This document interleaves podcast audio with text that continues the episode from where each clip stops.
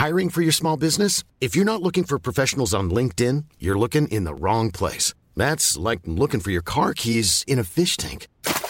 LinkedIn helps you hire professionals you can't find anywhere else, even those who aren't actively searching for a new job but might be open to the perfect role. In a given month, over 70% of LinkedIn users don't even visit other leading job sites. So start looking in the right place. With LinkedIn, you can hire professionals like a professional. Post your free job on linkedin.com slash people today.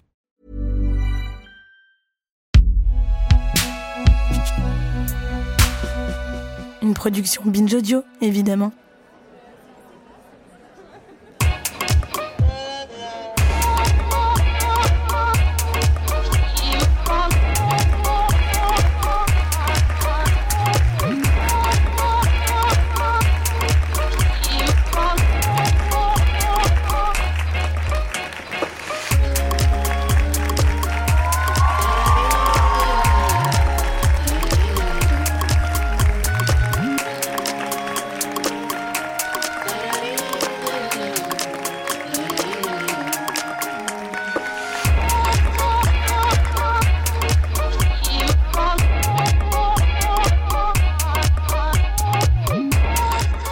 Bonjour Okaya. Salut Grace. Bonjour, à toutes et à tous. Bonjour. Bonjour le public du Wonderland. Bienvenue dans ce Kif Taras euh, spécial euh, en direct de cette scène du Wonderland. Kif Taras, c'est le podcast qui saute à pieds joints dans les questions raciales, si vous nous écoutez. Si vous nous écoutez, vous savez euh, que nous parlons sans complexe d'arabes, de noirs, d'asiatiques, de blancs, de musulmans, de juifs. Et si vous ne le savez pas, ne soyez pas choqués parce qu'on va le faire sans complexe.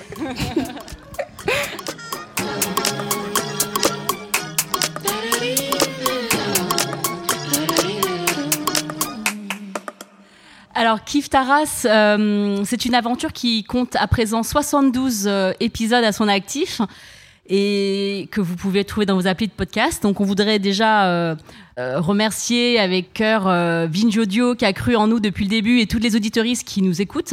Parce que qui aurait cru, hein, il y a trois ans, qu'avec un titre comme Kif Taras, on ferait tout ce chemin? En effet, c'était pas gagné. C'est vrai que c'était voilà, c'est un, sujet qui reste très très polémique. Et la polémique, c'est le sujet euh, qu'on va aborder euh, aujourd'hui. Alors, nous, quand on parle, il y a des gens qui nous écoutent probablement régulièrement, mais quand on parle de race, évidemment, il s'agit d'une construction euh, socio-historique. On ne parle pas de race au sens biologique ou au sens ethnique. Il s'agit vraiment des rapports de force qui sont issus de l'histoire. Et donc, c'est ce qu'on essaye de déconstruire à travers les différents épisodes qu'on a fait depuis maintenant trois saisons. Euh, nos conversations, c'est vraiment des analyses, des ressentis, des expertises, des expériences qui sont placées au même niveau.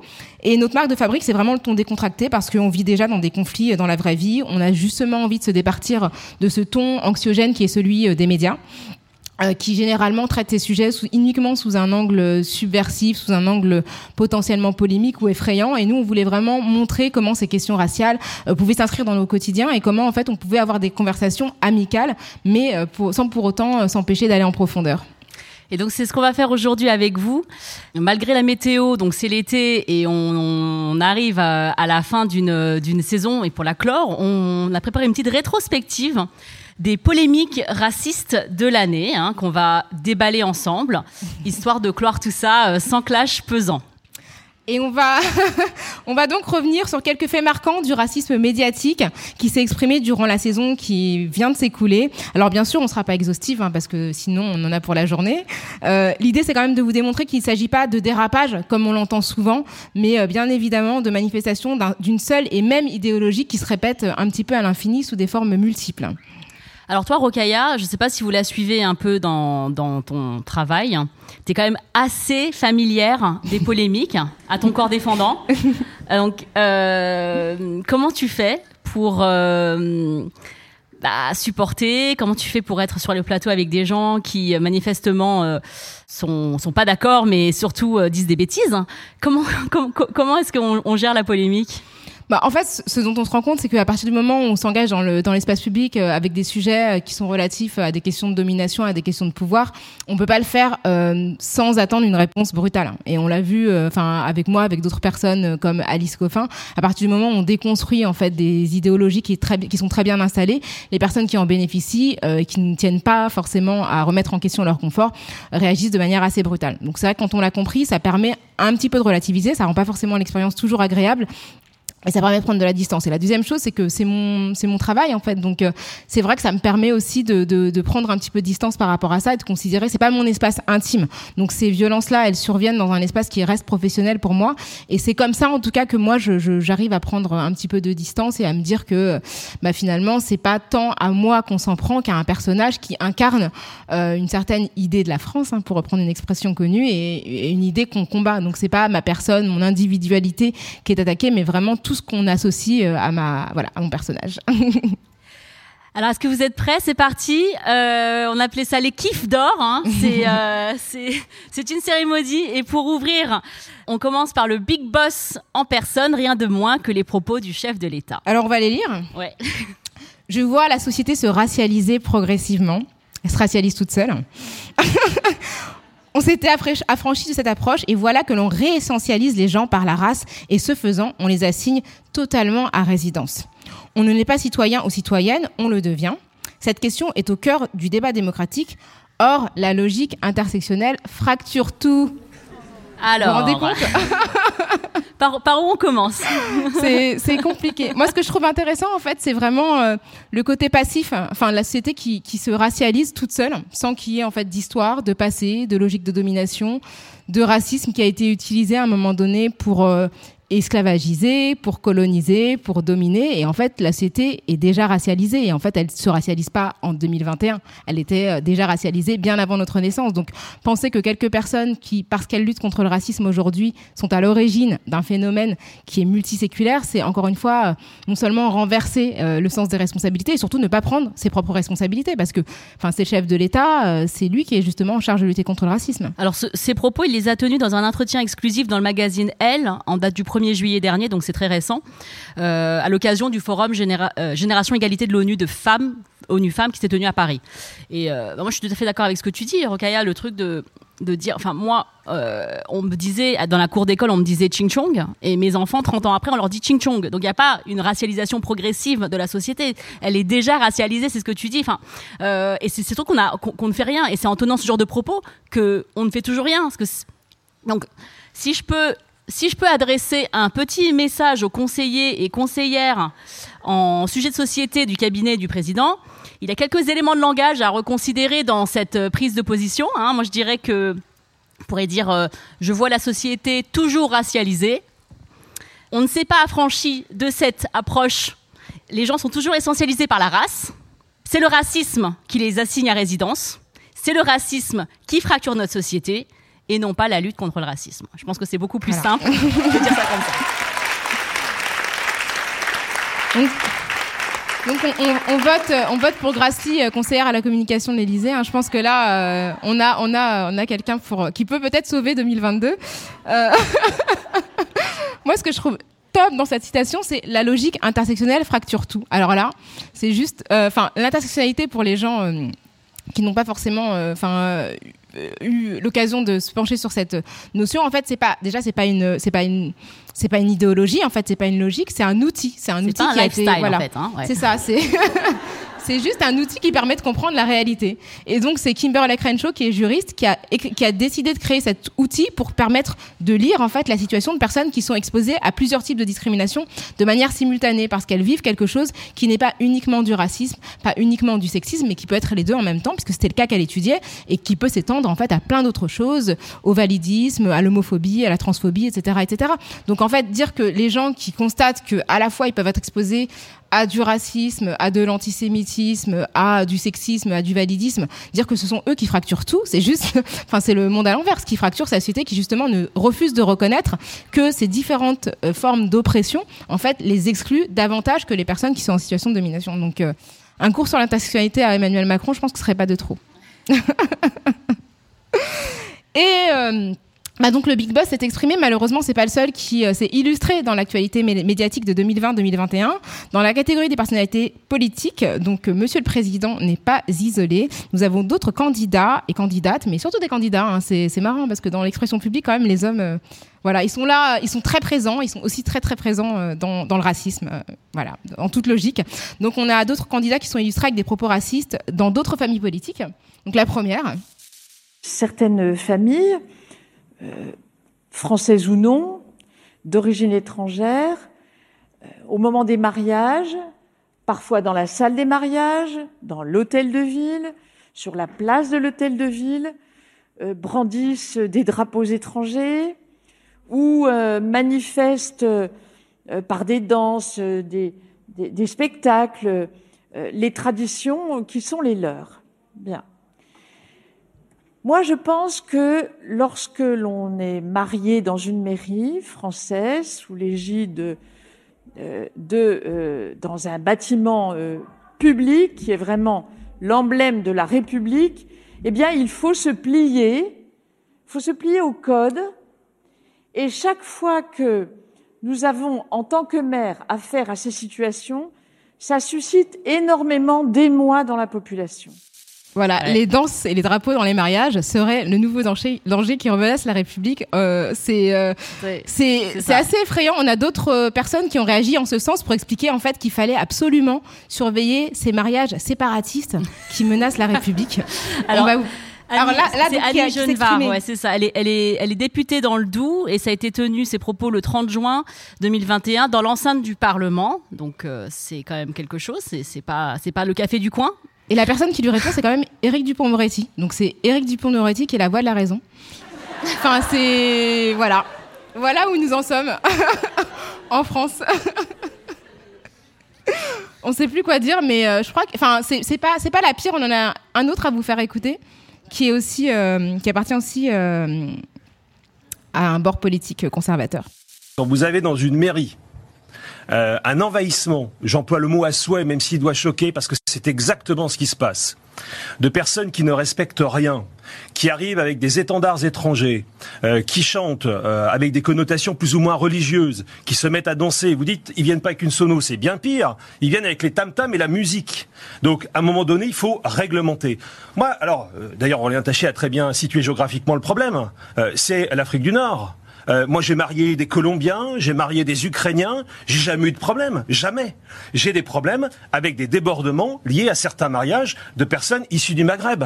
D'autant que, parce que ça aussi c'est le problème, quand vous avez des mariages qui systématiquement arrivent en retard, parce que hélas, c'est un trait commun quand même de ces mariages, et qui en plus ils prennent du temps. Ah, ça va loin, mais ça va loin, mais vous ne vivez pas dans le monde, mais bien entendu. Vous avez quand même des préjugés sur la culture, mais je n'ai pas de préjugés culturels. La différence, la différence avec vous, c'est que moi je fais un constat. Vous, vous faites de l'idéologie. Moi, je vois ce qui se passe. Quand vous avez des mariages qui arrivent en retard, quand vous avez, on a réglementé ça aussi.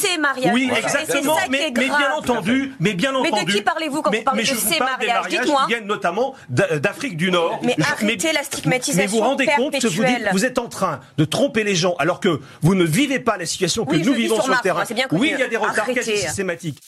Donc cet homme révolté contre les mariages issus de l'Afrique du Nord euh, s'est exprimé dans l'émission de Morandini sur euh, CNews, Morandini Live. Il s'appelle Gilles Platret et c'est le maire de Chalon-sur-Saône. Donc je ne sais pas s'il y a des gens qui habitent Chalon-sur-Saône, mais sachez que votre maire euh, n'acceptera pas, si, si vous vous mariez, des drapeaux, des danses, et il veut légaliser sur les tam-tams qui apparemment sont un grave danger qui envahit euh, sa ville et d'autres. Donc euh, voilà. Non mais c'est dingue parce que c'est quand même un maire, c'est quelqu'un qui, qui marie des gens. Donc c'est pas des propos qui sont isolés, qui sont tenus devant une salle de, dans une salle de bain d'un mec euh, tout seul quoi. C'est quelqu'un qui a le pouvoir de dire non à des gens qui souhaitent s'unir devant le, devant le, la loi française. C'est extrêmement grave que cette personne-là soit autorisée à tenir ses propos et que et que euh, il ne soit pas inquiété de ça. Et, c'est vrai.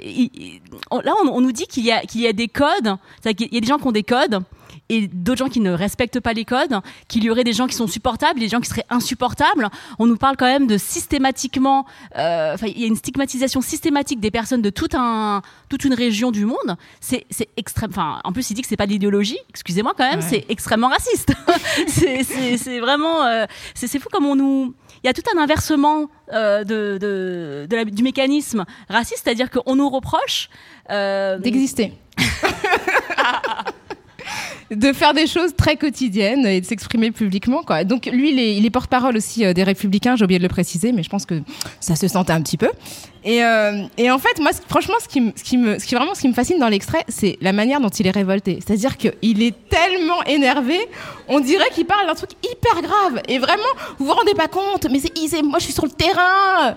Enfin, c'est euh, vraiment fascinant en fait de voir à quel point pour lui c'est vraiment l'urgence du moment que de légiférer sur euh, les tam tam et euh, le gnawa euh, dans les mariages parce qu'apparemment c'est ce qui, enfin voilà, c'est vraiment non seulement c'est grave comme tu l'as dit, mais c'est c'est stupéfiant quoi.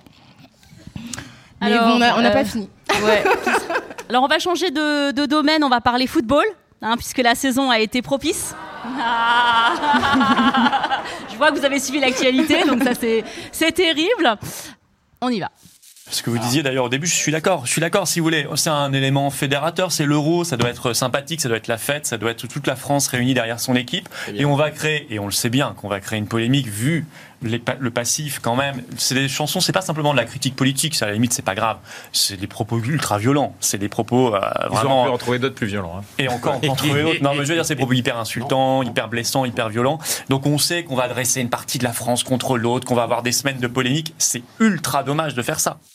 Alors, ce qui est ultra violent, c'est de choisir Youssoufa pour faire l'hymne des Bleus, qui s'appelle Écris mon nom en bleu. Donc euh, voilà, le vice-président du Rassemblement national, qui a priori entre le premier et le deuxième parti de France, en fait, est en train de s'insurger contre le fait qu'on ait choisi euh, le rappeur Youssoufa pour interpréter euh, l'hymne des Bleus. Et en fait, il s'est exprimé sur France Info le 20 mai dernier, après l'annonce de la Fédération française de football, qui d'ailleurs, enfin dont le président d'ailleurs s'est rétracté par la suite, pour choisir l'hymne français. Et en fait, ce que je trouve fascinant, c'est Déjà, quelle est la situation qui fait qu'en fait sur France Info, on a le vice-président du Rassemblement national qui se met à commenter euh, le choix d'un rappeur quand même extrêmement installé et populaire pour euh, interpréter l'hymne des Bleus? Et qu'est-ce qui fait en fait qu'on donne du crédit à une parole qui tout d'un coup fait de ce choix un problème alors qu'on voit très bien que la logique qui se joue derrière, c'est euh, bah, c'est encore une fois que Youssoufa est un voilà un homme noir qui s'est engagé fortement contre le Rassemblement national et qui est un rappeur. Et ce qu'il avait dit, c'est quand il a tweeté, c'est on cède, enfin on cède à une partie racaille de la France. Oui. Le mot racaille en revient dans la bouche de nos politiques de manière assez, euh, assez régulière pour décrire euh, une partie de la population euh, qui souvent arabe ou noir, hein, on va pas, pas se mentir que qui et c'est extrême, enfin c'est très problématique parce que le Rassemblement national qui s'inquiète euh, que on soit divisé, je veux dire c'est vraiment l'hôpital qui se fout de la charité, hein. Là, c'est vrai que pour le coup, c'est euh, toujours, toujours dans le retournement, en fait. C'est marrant, c'est genre, ne nous regardez pas. Ah bah non, il y a Youssoufa qui fait quelque chose, et puis voilà, on détourne l'attention.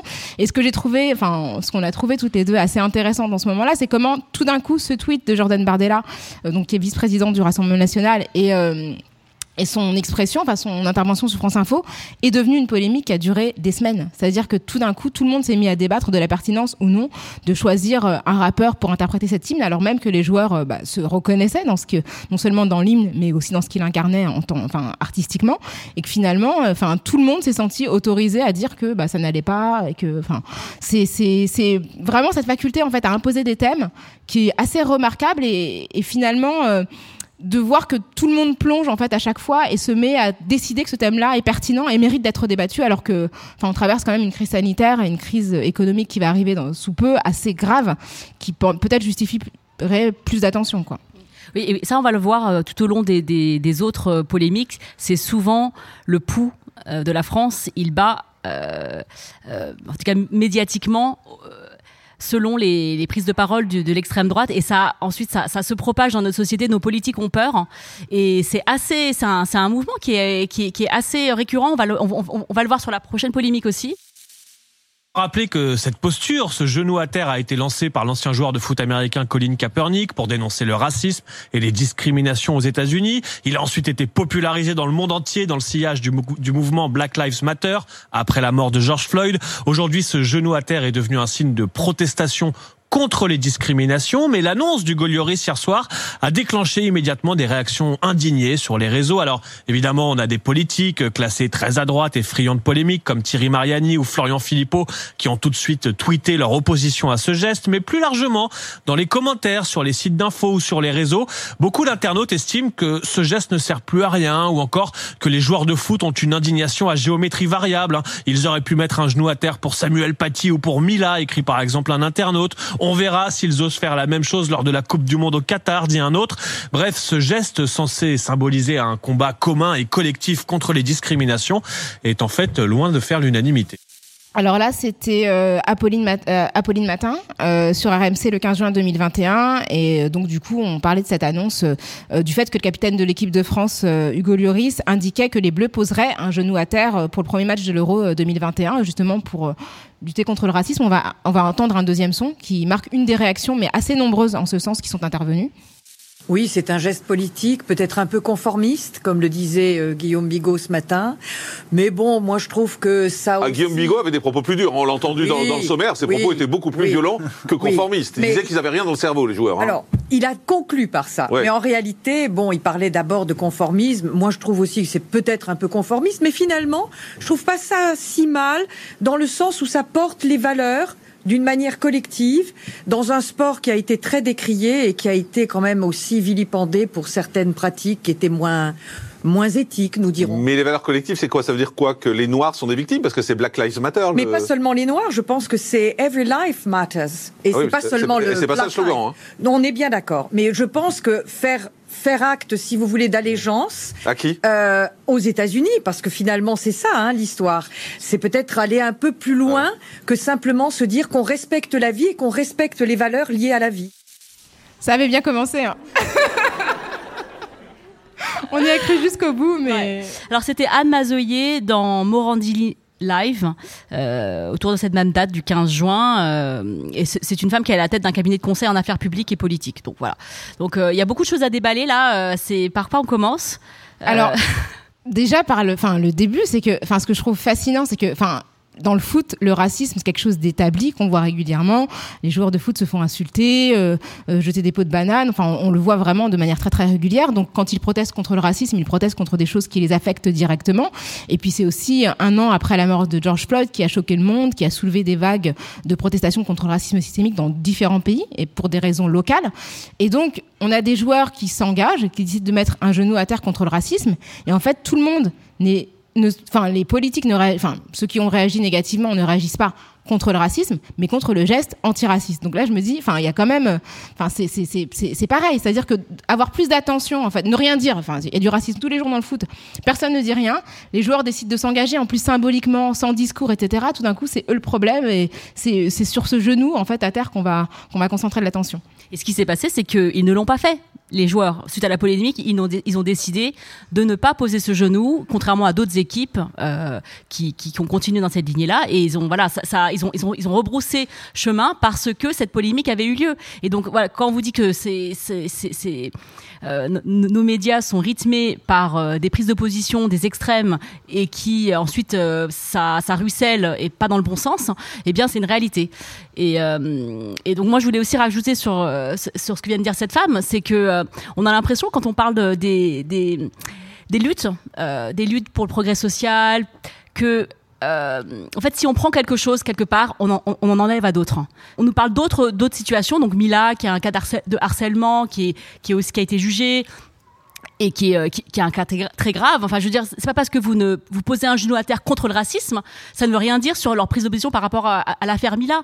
Et, euh, et c'est voilà, je vais reprendre la l'analogie de, d'un homme qui s'appelle Louis Georgetin, qui est président du CRAN et qui a comparé les luttes euh, à des euh, au corps humain, c'est-à-dire que vous avez un grand corps humain et euh, c'est la société. Et ensuite, il y a des luttes qui sont spécialisées dans tel ou tel domaine, comme dans, la médecine, vous avez des spécialistes du cerveau ou, du cœur, et ils n'arriveraient jamais à l'idée. Euh, vous, n'irez pas voir des gens qui qui, euh, qui sensibilisent le public aux luttes, enfin aux maladies orphelines. Vous ne leur direz pas et le cerveau alors? Et la peau alors? Ça n'arriverait pas. C'est-à-dire que vous voyez chacun son travail. Et donc des personnes qui s'engagent contre le racisme, eh bien il y a il, n'y a pas lieu de leur dire et, alors et telle affaire, sois exhaustif et si et ça, ça veut rien dire. C'est vraiment euh, reculer en fait toute la machine que de vouloir à chaque fois questionner les, les, prises de position des personnalités publiques. D'autant plus que plusieurs joueurs ont pris la parole en fait sur Samuel Paty et sur plein d'autres questions. Donc c'est vraiment un procès d'intention qui est absolument pas fondé sur la réalité. Mais c'est vrai que d'aller chercher, en fait, de la part de personnes qui elles-mêmes ne se positionnent pas sur tous les sujets, demander aux gens de se positionner sur ce qui leur semble prioritaire, c'est encore une fois euh, déjà nier la capacité à parler de plusieurs sujets, de s'engager euh, de manière euh, multiple. Et puis en plus, encore une fois, dresser des injonctions sur ce qui est important en fait et ce qui ne l'est pas. Et je pense que, enfin, le racisme c'est aussi important que le sexisme, enfin l'antiracisme racisme est aussi important que l'antisexisme ou que la lutte contre l'homophobie. Euh, D'ailleurs, il y avait un, il y avait un hashtag à une époque qui s'appelait Où étiez-vous, Rokhaya Diallo C'est vrai, c'est vrai. Il y a des gens qui, qui, parce qu'un jour, je me suis réveillée un matin et en fait, quelqu'un a tweeté. Je sais plus qui avait fait quoi. C'était un mec d'origine maghrébine qui avait dit un truc homophobe. Et genre, quelqu'un a tweeté, oui, euh, là là là, il a dit ça. Où étiez-vous, Rokaya, lorsqu'il s'exprimait Et je me suis dit, mais déjà, j'étais même pas au courant. Et, euh, et en fait, je ne suis pas la garante de tous les Noirs et tous les Arabes de ce pays. C'est-à-dire qu'il y a pas, je, je valide pas chaque propos. En fait, c'est comme s'il venait me voir le matin. Rokaya, est-ce qu'on peut dire ça publiquement? Ok, je valide. En fait, et c'était, et en fait, ça m'arrive hyper souvent qu'il se passe des trucs, enfin, dans d'autres pays, genre en Iran, en Arabie Saoudite. Et en fait, je suis taguée. Du coup, c'est vrai que ça me fait une super revue de presse pour euh, malheureusement euh, les drames, enfin pas mal de drames qui se produisent dans le monde. Mais en fait, qu'on me demande systématiquement de me positionner sur des trucs sur lesquels j'ai absolument aucune prise et parfois euh, dont je ne suis même pas informée en fait. Et ça c'est bah c'est ça, et à l'inverse en fait on on fait pas la même demande à des gens qui se positionnent sur d'autres types de phénomènes en fait et qui sont pas du tout audibles sur le sexisme sur les violences policières par exemple. Planning for your next trip? Elevate your travel style with Quince. Quince has all the jet setting essentials you'll want for your next getaway, like European linen, premium luggage options, buttery soft Italian leather bags, and so much more. And it's all priced at 50 to 80% less than similar brands. Plus, Quince only works with factories that use safe and ethical manufacturing practices. Pack your bags with high-quality essentials you'll be wearing for vacations to come with Quince. Go to quince.com slash trip for free shipping and 365-day returns. Alors pour terminer sur le foot, on va voilà, euh, c'est un c'est un tweet qui en, en date d'il y a quelques jours euh, qui marque une étape dans la polémique euh, qui implique Antoine Griezmann et Ousmane Dembélé, deux joueurs de l'équipe de France et du FC Barcelone. Ouais, c'est devenu viral en quelques jours. Euh, c'est une séance une, séquence sur Snapchat où il y avait des, des propos et des et des gestes anti, enfin, racistes anti-asiatiques. et donc là, c'est l'annonce d'un d'un sponsor euh, japonais du euh, de, de, de, Griezmann qui euh, qui le qui l'a lâché hein, parce que clairement bon bah c'est compliqué en fait de se moquer des, des, des japonais et de l'autre côté recevoir des sous hein. faut choisir. C'est voilà. Non mais c'est bon. Et, et, donc ça c'est la polémique qui, qui a qui a eu lieu récemment donc pour dire que c'est pas le racisme anti-asiatique ou le racisme anti-noir, euh, les toutes les sortes de racisme, l'islamophobie, ça existe dans le foot, hein, c'est à l'image de la société. Hein, et donc euh, l'idée, c'est de, s'en départir, de, construire euh, une société meilleure et de dénoncer lorsque on est face à ce genre de, propos et d'actes, ce qu'il faut dénoncer pour que la société avance. Hein.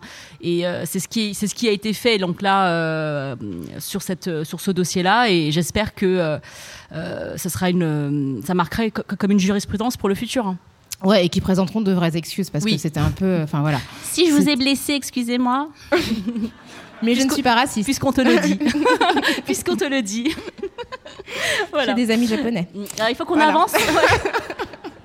il, faut qu'on avance parce que le temps, le, temps, file. On a énormément de choses à parler avec vous. Voilà, on a un autre sujet de prédilection en France, le voile. En effet, je ne peux accepter qu'au sein de l'Assemblée nationale, le cœur battant de la démocratie, où, règnent les valeurs fondatrices de la République, dont la laïcité, nous acceptions qu'une personne se présente en hijab devant euh, une commission euh, d'enquête. Euh, j'entends ce que dit le règlement euh, de l'Assemblée nationale. Je pense qu'il y a une nuance personnellement entre une personne qui est présente dans le public et une personne qui participe à nos travaux. À mon sens, c'est assez différent. Le port du hijab dans le cadre de nos travaux est incompatible à la fois avec les, les, valeurs qui sont les miennes concernant les relations entre les hommes et les femmes, et avec l'idée que je me fais de notre institution, de la laïcité et des valeurs républicaines dont elle doit continuer à être le temple et le cœur battant. Je vous remercie. Alors, c'était Anne-Christine Lang, qui est députée de Paris euh, le 17 septembre 2020 lors d'une audition à l'Assemblée nationale dans le cadre d'une commission d'enquête euh, sur les, effets de la crise sur les étudiants. Donc, euh, c'était pas du tout sur la laïcité, mais le sujet s'est invité. Voilà, elle était face à Mariam Pouchtou, qui est euh, vice-présidente de l'UNEF, qui, qui, se trouve être euh, une jeune femme musulmane et qui porte un hijab. Et ce qui est fascinant en fait dans cet extrait, c'est qu'elle explique que en fait légalement, euh, Mariam Pouchtou a le droit d'être présente. En plus, elle était venue pour parler d'un sujet assez important, qui était celui de la précarité étudiante et des conséquences sociales de la de la crise sanitaire, mais que elle, en fait, au nom de ses valeurs qui n'ont absolument rien à voir avec la loi, mais qui lui sont totalement personnelles, elle se lève et elle s'en va parce qu'elle ne veut pas parler avec une personne qui non seulement est élue par, euh, par d'autres étudiants, mais en plus a toute légitimité pour venir parler d'un sujet qui n'a absolument rien à voir avec ce qu'elle porte sur la tête. Donc euh, pour une personne qui revendique des valeurs féministes, expliquer qu'elle refuse en fait euh, à des femmes qui portent un foulard le droit en fait d'avoir une parole pertinente et en fait de participer à, la vie de leur, pays, c'est euh, encore une fois une forme d'islamophobie extrêmement répandue dans l'espace public. Et ça fait écho à une autre polémique qui avait lieu en octobre 2019 où un élu du, Rassemblement national avait euh, demandé à une femme, une, femme, une mère qui accompagnait son enfant lors d'une sortie scolaire euh, c'était en, Bourgogne-Franche-Comté, voilà. Euh, et elle lui avait demandé de, sortir. Ça avait fait euh, donc, euh, enfin, ça, a été terrible pour l'enfant, pour cette famille et pour la classe, et, pour le pays. et donc, à, cette époque-là, cette femme avait défendu donc, enfin, c'était insurgé contre le Rassemblement national. Et là, on voit bien que ces prises d'opposition sont à double, vitesse, puisque contrairement au règlement de l'Assemblée nationale qui ne demande pas aux personnes qui viennent dans l'hémicycle qui ne sont pas députés euh, de, de, rester neutre. Elle l'a appliqué elle-même, enfin, elle s'est arrogé ce droit de euh, interpréter à sa manière, comme la laïcité est interprétée dans notre pays, hein, d'une manière euh, tendancieuse. Enfin, c'est-à-dire que et, et, donc ça, c'est quelque chose qui est très important sur le plan de la de l'antiracisme, la sororité, mais enfin, les luttes féministes, c'est-à-dire que le droit des femmes à disposer de leur corps et de s'habiller comme elles le veulent, c'est un principe qui, auquel on ne peut pas déroger. Et, et là, de, de, de, voir ça dans la dans la semaine nationale de la part d'une femme, c'est faut tout reconstruire il faut tout refaire en fait quoi. Ouais. Et c'est, elle est députée à l'REM. C'est ça. Hein elle est députée, députée de Paris. E ouais. mais de quel parti Il me semble que c'est à l'REM. mais euh, c'est pas que j'aime pas. Enfin, c'est pas pour ça que je le précise, mais, non, euh, mais... juste voilà, si vous votez, pensez-y quoi. On passe à la suite. À la suivante. Ça, c'est un tweet en fait. C'est euh, donc euh, Iman Boone qui qui est une étudiante en fait qui avait créé un, un, site, enfin une page Instagram pour donner des recettes en fait très peu onéreuses, enfin des recettes qui permettent de, de, constituer des repas à bas coût pour notamment les étudiants qui disposent de peu d'argent, mais en fait qui marchaient très très bien parce que il y a plein de gens qui ont des problèmes financiers en France et qui veulent manger euh, sans dépenser trop d'argent. Et en fait, elle a fait, elle a eu fait l'objet d'une vidéo de la part de BFM et en fait la réponse de journaliste du Figaro, ça a été 11 septembre sur une personne qui, euh, enfin, n'était peut-être même pas née en fait en, le 11 septembre 2020 et qui n'avait, en fait, qui faisait une intervention qui n'avait rien à voir avec son foulard. Et encore une fois, c'était, enfin, elle s'est retrouvée cyberharcelée. Elle a dû partir de, de, des réseaux sociaux, donc cette jeune femme. Et en fait, Judith Ventrobe, donc la journaliste du Figaro, elle-même a été attaquée du fait de ses propos. Elle a été insultée et ça, évidemment, on le condamne, bien sûr. Bah oui. Mais ce qui est fou, c'est que c'est elle qui a été soutenue en fait. Toute la vague de soutien, en fait, c'est retrouvé, enfin, c'est dirigé pour Judith Ventrobe et Gérald Darmanin, ministre de l'Intérieur, a dit tout mon soutien à cette journaliste et tout. Alors qu'en fait, à la base, c'est elle le quand problème, même elle qui a, qui a, agressé une personne qui lui avait rien fait. Et cette personne-là, évidemment, enfin, personne ne l'a soutenue, en tout cas à ce même niveau de l'État. Et c'est encore une fois la même déshumanisation, quoi.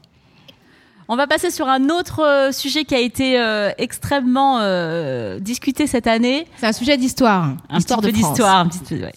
Or, il faut ressusciter l'économie coloniale. Nous avons besoin de sucre, de café. Donc, la solution qui s'impose, qui est une solution pragmatique. Excusez-moi, le contexte en fait c'est juste oui, on parle de on parle de non c'est pas c'est pas le présent, il demande pas de ressusciter l'économie coloniale aujourd'hui en 2021. on n'est pas encore à ce niveau de racisme. Euh... non, en fait, il parle de Napoléon et de et de l'époque en fait de, de, du rétablissement d'esclavage en 1802. Or, il faut ressusciter l'économie coloniale. Nous avons besoin de sucre, de café. Donc, la solution qui s'impose, qui est une solution pragmatique, c'est de rétablir l'esclavage. Et, et- et personne ne conteste à l'époque. mais personne ne conteste. Seul, seul l'abbé Grégoire fait la moue. Alors, ce sera peut-être une des raisons, une des raisons pour laquelle euh, Bonaparte va supprimer, alors qu'il était membre de l'Institut, la classe des sciences morales et politiques, Académie des sciences politiques à laquelle j'appartiens. Et donc, moi, je peux parler de l'esclavage. Nous avons été victimes, précisément, de Bonaparte parce Mais que nous étions fait N'oublions pas qu'en 1815, il ordonne l'abolition de la traite euh, des Noirs. À Sainte-Hélène, il essaiera aussi de faire affranchir certains esclaves de l'île. Hein, euh, Jean Tullard. Il disait, je suis pour les Blancs parce que je suis blanc. Il était convaincu que la France ne pouvait se concevoir sans ses colonies et donc ses esclaves. Était-il raciste? Non. La réponse est synthétique et elle mérite d'être claire. Donc, euh, nous avons Jean Tullard, historien, donc sur RMC dans Bourdin Direct. Et en fait, moi, ce que je trouve euh, vraiment euh, fascinant, c'est, enfin, cette manière dont ils ont de, de, de justifier. Enfin, quand il dit personne n'était contre, bah, je pense que les personnes qui étaient victimes de l'esclavage étaient contre. Enfin. Et ça fait du monde en fait. Il y avait beaucoup de gens qui étaient contre. Et le côté personne, en fait, qui est une personne dans sa bouche? C'est ça. Qui est une personne en fait? Parce que je pense que la première personne qu'on a forcée à devenir euh, esclave, en fait, était opposée à ce statut. Et à chaque fois qu'on dit, à l'époque, euh, c'était pas du tout euh, dans la tendance dominante d'être contre, bah en fait, ça dépend de quel côté on se place, tout simplement. C'est, je crois qu'il y avait quand même un gros paquet de personnes qui étaient absolument pas d'accord avec ce système. Oui, c'est la même chose quand, on parle des femmes, euh, quand on parle des, des personnes qui sont issues des, des, des colonies, quand on parle de, de, euh, des droits humains à une certaine époque, on se dit ah non mais euh, tout le monde est égal, ah bah sauf eux, sauf eux, sauf eux. Donc euh, c'est c'est c'est vraiment de, de, de, de qui on parle et qui parle. Euh, donc euh, voilà. Et puis moi aussi c'est cette question de, de en 2021 d'avoir cette parole sur une euh, sur une radio, de, de, de, parler de manière aussi déshumanisante d'autres personnes, de dire ah oui bah on, a- on avait une solution très pragmatique. Oui. Ben voilà, c'est le, le pragmatisme l'emporte en fait. C'est est-ce qu'on aurait avancé depuis euh, depuis tout ce temps-là? Oui, c'est vrai qu'en fait, de dire que finalement, on avait besoin de euh, contrevenir aux droits humains parce qu'on avait besoin de sucre, vous comprenez? Enfin, c'est incroyable qu'ils le disent en plus aussi calmement, sans que en fait la personne en face ne dise, enfin peut-être que, enfin, c'est un peu chaud là ce que vous dites. on est un peu le pays des droits humains, ça se fait pas trop quoi. On va passer à la prochaine. Le rétablissement de l'esclavage est une faute morale, bien sûr. Crime, double crime, triple crime, on peut multiplier les adjectifs. Il n'y a aucune ambiguïté là-dessus. Et ça ne viendrait à l'idée d'aucun historien sérieux de nier sa responsabilité dans ce fait, de dire qu'effectivement la Révolution française l'avait aboli en 1794 et que de ce point de vue c'est une régression. Ce monsieur oublie au passage de dire que quand on l'avait aboli quelques années avant, on avait aussi été les premiers à le faire. Donc au petit jeu de qui est oui, le plus mais monstrueux. il l'a rétabli, Napoléon. j'ai très bien compris, mais Mm. là on voit bien que c'est un petit peu la France dont on parle, pas seulement de Napoléon.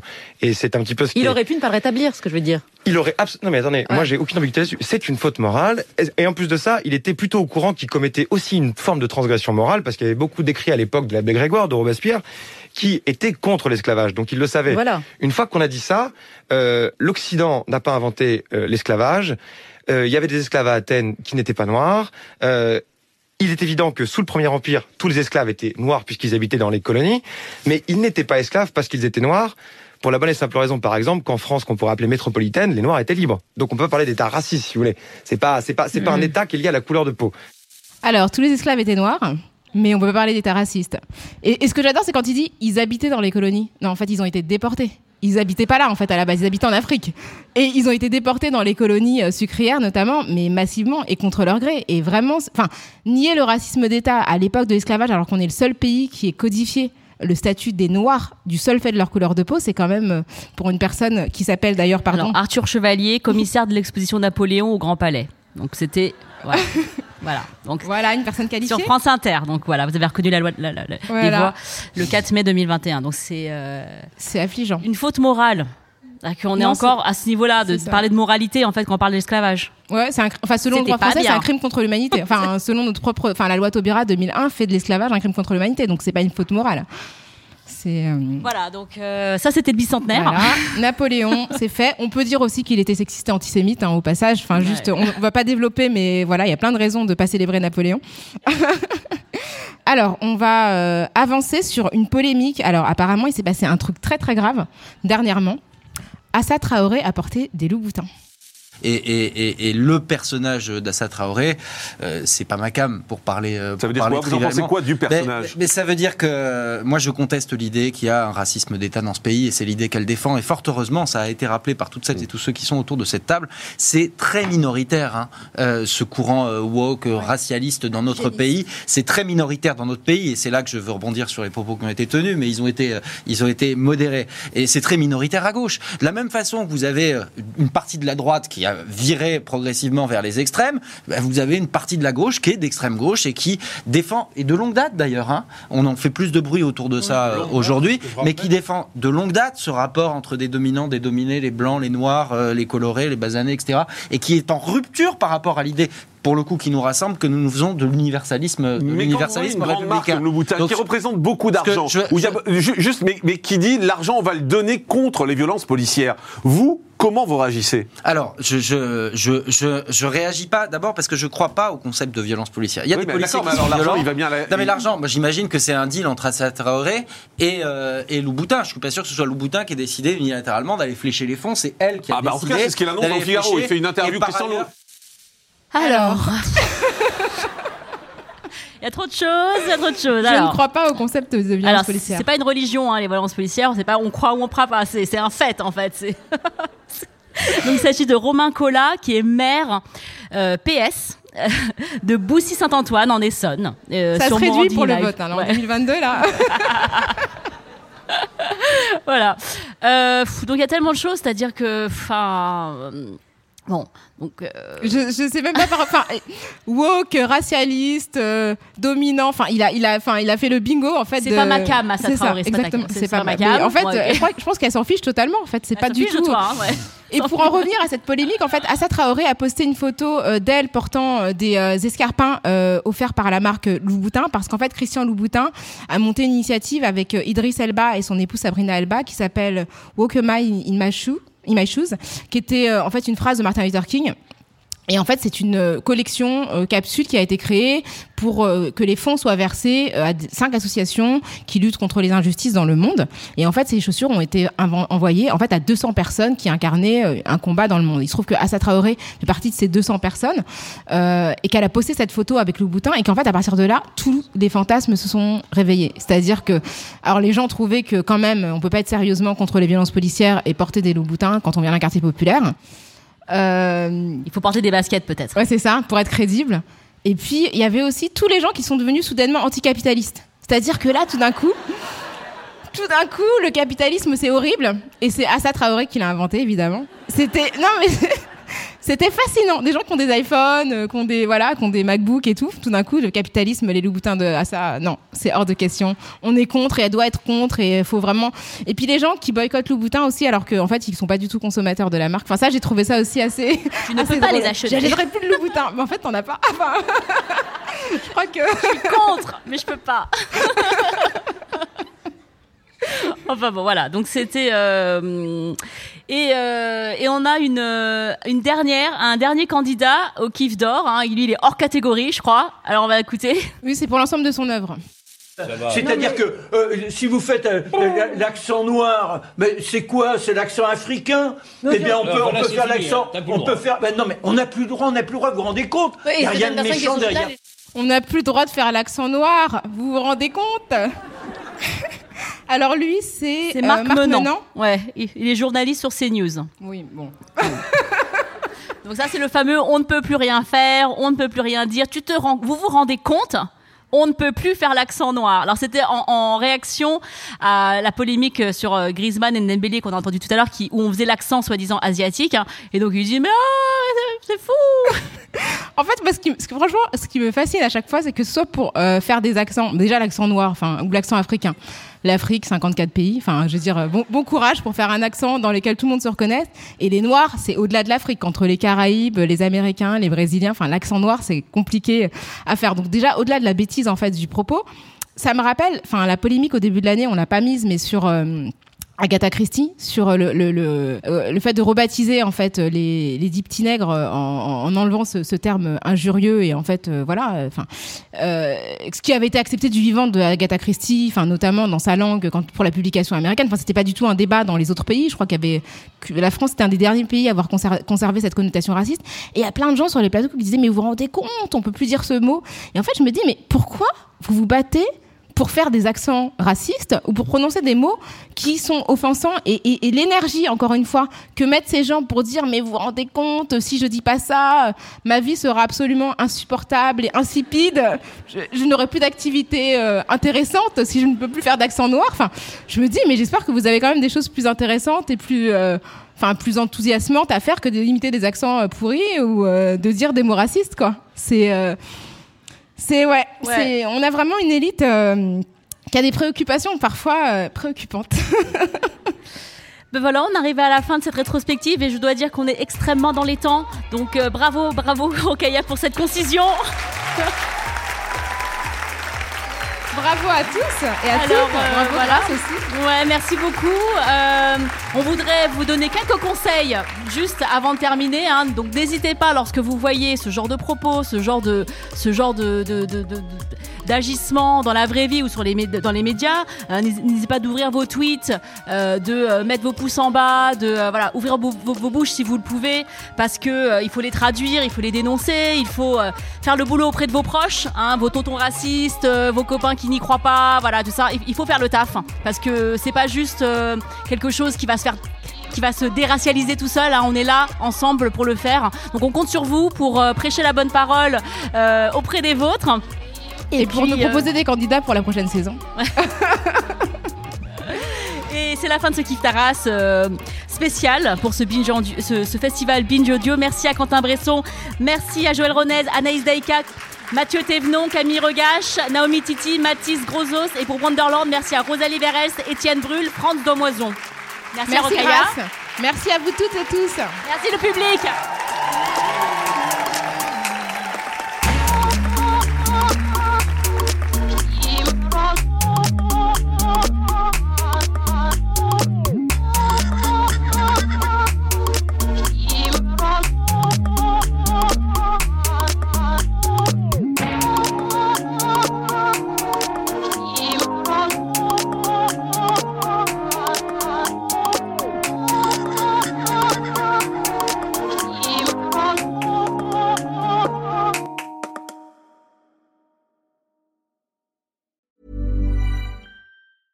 Planning for your next trip? Elevate your travel style with Quince. Quince has all the jet setting essentials you'll want for your next getaway, like European linen, premium luggage options, buttery soft Italian leather bags, and so much more. And it's all priced at 50 to 80% less than similar brands. Plus, Quince only works with factories that use safe and ethical manufacturing practices. Pack your bags with high-quality essentials you'll be wearing for vacations to come with Quince. Go to quince.com slash trip for free shipping and 365-day returns.